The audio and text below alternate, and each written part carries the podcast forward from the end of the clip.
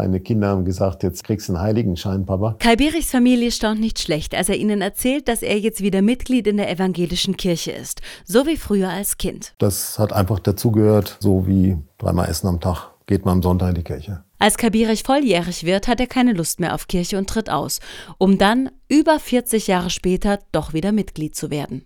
Pfarrer Felix Weise meint, gar keine so seltene Geschichte. Ich höre das schon oft, dass wenn Menschen wieder eintreten, dass sie sagen, ich habe so eine gute Zeit in der Kindheit in der Kirche erlebt. Ich war im Kindergottesdienst und in der Jugendgruppe habe dann irgendwie die Kirche aus den Augen verloren und jetzt merke ich, wie ist mir doch eigentlich irgendwie auch wichtig. Felix Weise betreut das bundesweite Wiedereintrittstelefon der evangelischen Kirche. Ein Anruf genügt, schon ist man wieder Mitglied.